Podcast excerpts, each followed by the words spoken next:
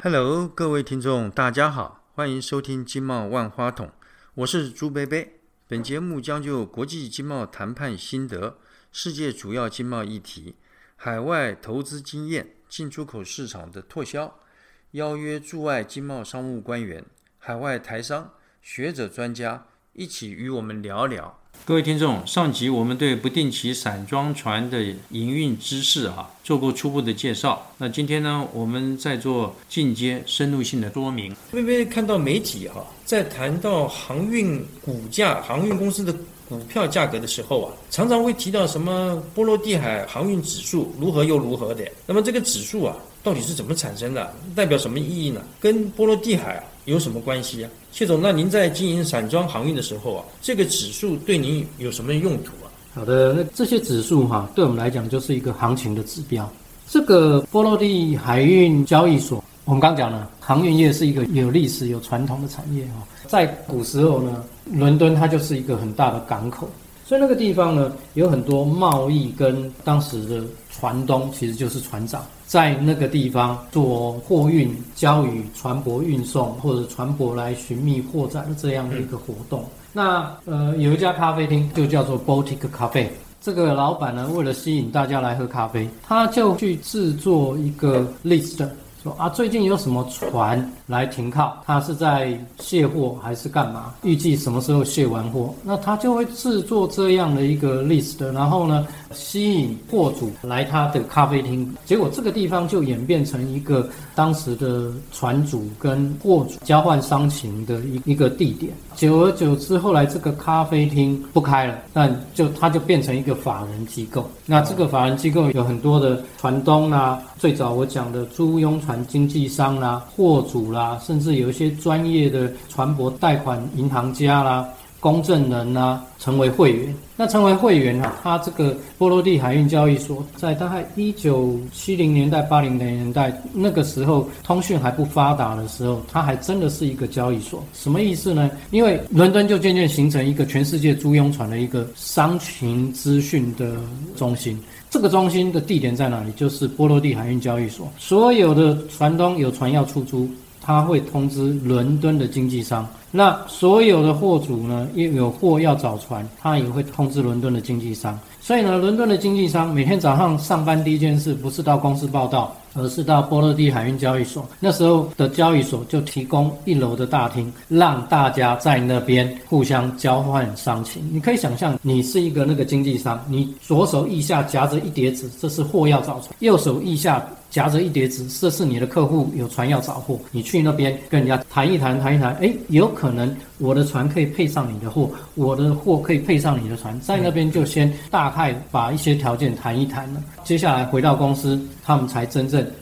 把它 put on paper。因为那个时候呢，通讯不发达，你要拨个国际电话，可能拨完号码安静很久，结果没拨通，或者是你要透过。电报机，这个这个是现在人没看过的东西。对哦，电报机，然后打个半天，然后再把那个袋子有打错的，要把它袋子剪断，然后再去弄。哇，那个在那个时候的确就需要这样一一个商情的中心了。后来呢，波罗的海运交易所也渐渐就开始公布这些资讯，他们就是开始收集哈，哎，昨天有谁的船承揽了谁的货，运价多少，或者谁的船出租给谁，租金是多少。波罗的海运交易所也会制作这样一个 feature report 给大家，进而呢演变成，那我们定几个路线，那每天呢这些路线的呃行情呢，我们就把它做一个统计公布出来。最早的时候呢，这个波罗的干散装货船的指数是把所有的船型 capsize 三五个路线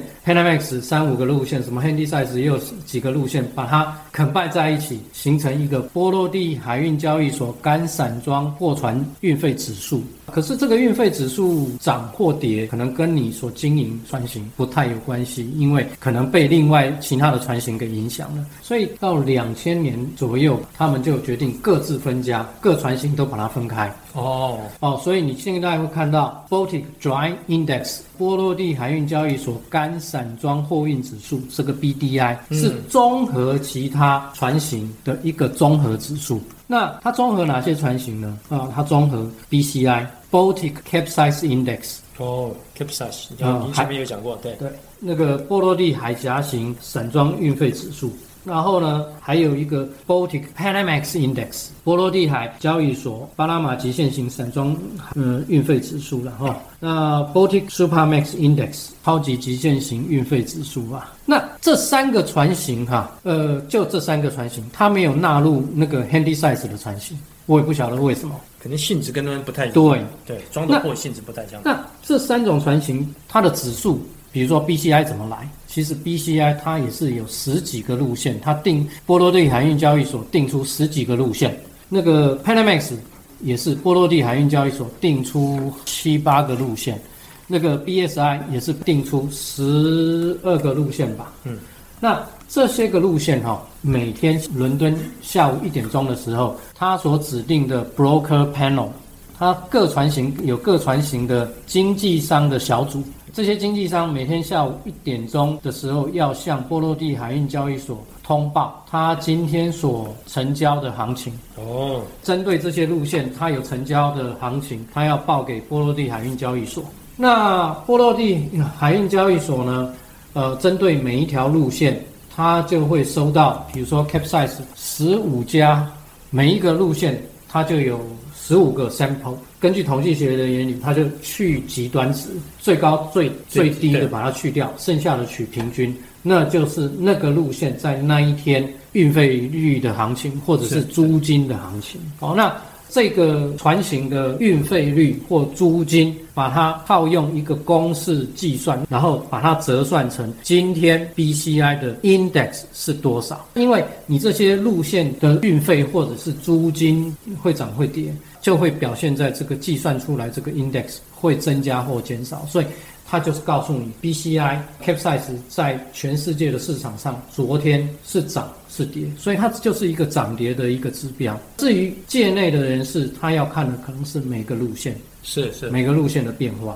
波罗的海运交易所所公布的这些指数，当然记者可能只写一个 BDI，对，但是 BDI 它 cover 了其实是三种船型，有的时候 capsize 在跌，Panamax 在涨，在涨，嗯但是 BDI 可能在涨。对对，那个谢总，您讲这个哈，让诸位恍然大悟。原来各位听众，这个波罗的海航运指数啊，跟波罗的海是不相关的，它只是波罗的海，这 Baltic 只是当时的一个咖啡店的一个名字。很多人呢都会有一些误解，因为波罗的海现在蛮红的。你看我们这个立陶宛就是在波罗的海三小国嘛，跟我们这个波罗的海航运指数啊，呃，没有太多的瓜葛的哈。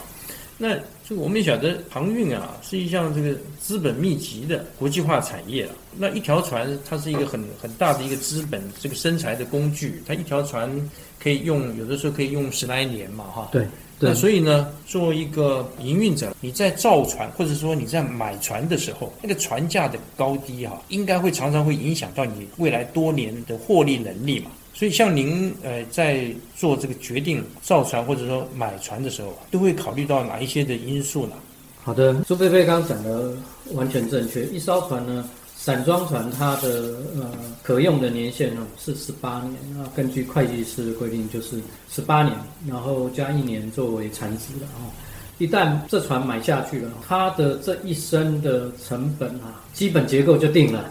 因为因为呃，你你买的贵，那造成了你要贷款的金额高，所负担的利息高，还本的负担也大，自然而然你这一艘船的成本就比人家贵。就是基于这一艘船，你一旦买下去或定造下去，它的成本几乎决定它这一生的获利能力。是所以呢，那个我觉得船价的部分不应该去追高。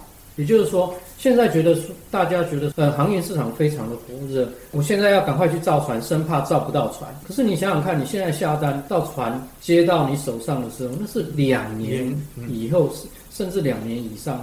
你以现在的行情去下订单，然后两年之后才拿到这一艘船，到时候这一艘船能不能赚钱，没有人知道。反而我觉得不应该盲目的追高了。反而你要思考的是未来。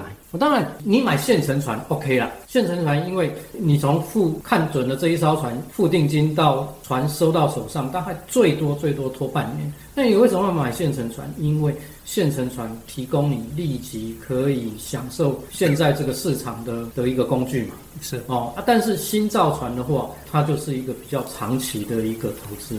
另外呢，还是要看未来货物跟船舶的供需的变化。这个你可能要看总体经济一些基础产业的总体经济面。那所以呢，我们要看的就是这些个基础产业未来的变化。我觉得这一点是比较重要的。我们未来的高耗能、高污染的产业会受到影响。如果这种高耗能、高污染的产业会受到限制，那未来的船舶应该是要去载些什么？嗯，然后呢，即便是这些高污染、高耗能的产业会受到限制，但是这些货物、这些个产业是不是完全能够被废除？影响的层面有多少？所以我觉得是应该从这个层面去看看，我要投资这个船，它未来性如何了？哦，那当然我们也会看一些产业的报道，比如说未来新船的定造量有多少。一般哦是货载这边哦，因为一个工厂开下去，或一个发电厂开下去，一个沙拉油厂、一个饲料厂开下去哦，它每年进料需求变化是比较小的，所以你大概都可以可以看得到。那船舶呢，你也可以从很多产业的报道看。哎，今天谁定造船？那会有一些专专业的机构哈，他帮我们统计出啊，从现在起一直到二零二三年年底，会有多少新船交船？这些新船分别是呃，Capsize 有几艘，Panamax 有几艘，Handysize 有几艘，Supermax 又有几艘？像这样的产业的呃变化啊，我们会去看。第三点呢，我们会去看这整个市场上。这个船型它的 age profile，age profile，我们可能把它称为船龄分布。如果这一型船它的未来还是有发展性，但是它的船它现有的船龄偏高的话，那这这个船就是值得我们去思考哦。那当然有的船像 Kamsarmax 这个船型八万两千吨左右的，它的船龄其实是偏年轻的。那所以。它的很多船是集中在十岁或者是十五岁内，那这个船你还要去投资它吗？嗯，除非你新造的船在某些个设施或者竞争力有比这些现成船要好的。那所以造船哈是一个时间长，然后金额也大的一个投资，所以就会思考的比较慎重一点。那还有这几年有一个叫做 Green Financing 的要求，对金融业，它对于它要放宽的对象哦，它的所处的产业会越来越有越来越高的要求。这个产业是不是 follow 国际环保的法规趋势哦？那所以呢，这个 green financing 这个因素也是考量的。这这会牵涉到你要造新的符合环保法规重船。那另外废钢的价格、废铁的价格，船到最后不能用了，就是废铁嘛，就是去拆废铁。如果说今天废铁的价格很好，那代表钢铁的价格很好。钢铁的价格很好，应该钢铁厂生产会非常的热络，那不就是航运市场应该也很好啊？因为呃需要进口很多的铁矿砂，需要进口呃那个炼钢的一些物料，对对，那炼钢厂生产出来的钢材，海上运输非常的热络，所以废铁的价格是你的考量。那如果整个航运市场不好，你去拆废铁的价格也不会好。嗯，这个是互相有关联的。是。那另外还有一个就是对运价的预估。那其实对运价的预估哈，就好像各位对股价的预估不一定看得准啊，非常捉摸定的。所以我的想法是。应该回到我去看我的这个船舶所服务的产业的基础产业的基本面，未来的走势是什么样？这个比较重要。是，嗯，这个您刚刚提到这个所谓 green financing 啊，我们讲好像绿色金融嘛，啊，那这个蛮有趣的，因为我们都晓得最近呢，全世界非常重视这个气候软化的问题。那这个呃，世界上都要求呢，相关产业呢都要减少这个 CO2 二氧化碳的排放。好像像那个国际海事组织哈，IMO 啊，IMO 对于船排放这 CO2 啊，也定有这个相关的规范，要求这个船舶呢需要加强节能减排，那么，请您介绍一下这些国际规范的重点内容啊，对未来我们散装航运的经营啊，会有些什么样的影响？好的，其实航运业哦，在呃这些环保的要求已经持续非常多年了。从最早开始，就是说进入比较人口密集的海域，沿岸有人口密集的区域呢，就要改用低流的燃油啊，开始。到前两年，不管你到哪一个海域，你都要你在大海上航行都要使用低硫的燃料油，这都是呃在减少我们的废气排放里头的毒性物质。呃，现在呢，呃，IMO 它当然是追求就是说船舶哈航运业未来对二氧化碳的排放要进一步的减排，希望达到二零五零年所定的目标。在二零二三年一月一号开始呢，按照阴谋的就是规范哈，国际海事组织嘛，嗯，阴谋嘛哈，他要呃那个船舶哈，要去计算出船舶呢它的能效指数，能效指数能源效用指数了哈，它叫做 Existing Energy efficiency 大概是 efficiency Index，简写叫 E EEXI。E E X I 嘿，那这个这个 EEXI 哈、要经过专业机构帮你去算啊。如果哦你这一艘船的二氧化碳的排放呢高于 IMO 所规定，针对你这一艘船去算哦，那你会超过 IMO 规定的标准，那怎么办呢？一个呢是你装节能的设施，or 你降低速度啊。把主机的呃输出降低，降低航行速度啊，因为多半哈、你要去加装那些节能设施哈、是要进厂，每两年半、每五年进厂大修的时候，才有可能去加装那些、哦那些呃节能设施。所以呢，最直接的方法就是降速嘛。开慢一点，对啊，所以呢，这是二零二三年呢开始要实施的。那然后呢，从二零二四年呢，那个阴谋呢也会请啊、呃你的船级社啊、嗯验船协会去每年呢去看你这一艘船一年下来你的排放 CO2 的排放会在哪一个等级 A、B、C、D、E 五五个等级。如果有三年在在低等，或者是有其中有一年在一等，那你就你这一艘船就要制定各种各种矫正计划，呃，实施各种矫正措施。其实这就是在逼迫一些比较老旧的船，哦退出市场对退出市场。所以像您刚刚讲的这些，像呃 X 啊 E E X I，嗯，或者这个排放 CO2 的排放 A，从 A 到 E，总共五个等级，嗯，那这些都是强制性的嘛？对呀、这些都是连这个 IMO 嗯。这个国际海事组织定出来的强制性的规定。对呀、它叫做 Energy Efficiency Existing Ship Index 啦哦，Energy Efficiency 哦，能源效消耗值、效呃那个效用效率、效哎率、效率。现存船的指数了。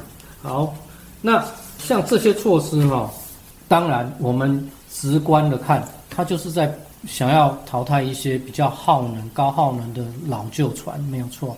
但是呢，降速的这个效果你不能忽略它。哦，很多现成船它的速度会受到限制，它一年跑的次数会变少次数航次就变少，能够运送的货量就减少。那你是不是要需要更多的船来运？这个才是我要提出来让大家去重视的啦。那、当然，现在已经有有造船厂嗯提出来造节能船，你不用降速都可以符合这样的一个规定，而且呢，呃，也不是说那个现在所有的现成船都会需要降速，这个需要专业机构帮每一艘船做评估了。哦但是有很大一部分老的船，因为船舶降速所造成那个啊、每年的运量降，一降低一艘船每年的运量降低的时候，啊，造成需要更多的船对对。来运送，才能够运运完这些货。对，哦，就好像你本来一年可以这个跑十趟的，运十趟的，现在因为它这个降速，你可能一年只能跑到九趟或者八对趟，对那对这但是这个货量还是这么多，所以你可能需要更多的船啊，对，来好，来这个应应了。那除了这一部分以外啊，那我们还要思考的就是，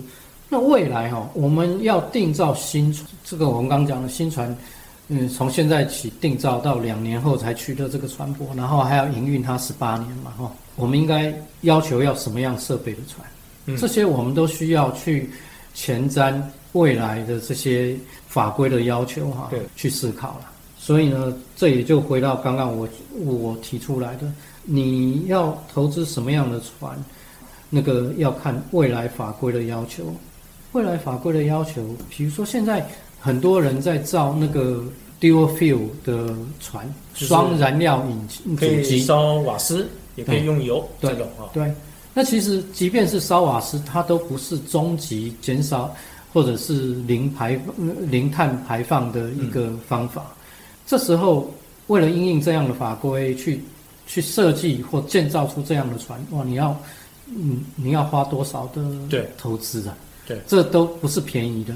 当然，任新的东西一开始它刚开始出来是很贵，那所以在这个时候，其实很多船东他都在思考这个问题的时候是再三再三的再三的思量，也因为再三思量、再三思量，也许下单的速度就慢一点，成长的速度就慢一点，那也有可能会使得这种呃这个航运市场嗯也更加的不明了。对对，那还有，我们也要思考说，以后我船造出来，我有哪些货可以载？因为我刚刚讲的一些高污染、高耗能的的产业会受到限制。那受到限制有多大？那对我的船的经营又会有什么样的影响？这这个也是我们要去评估考量的啦。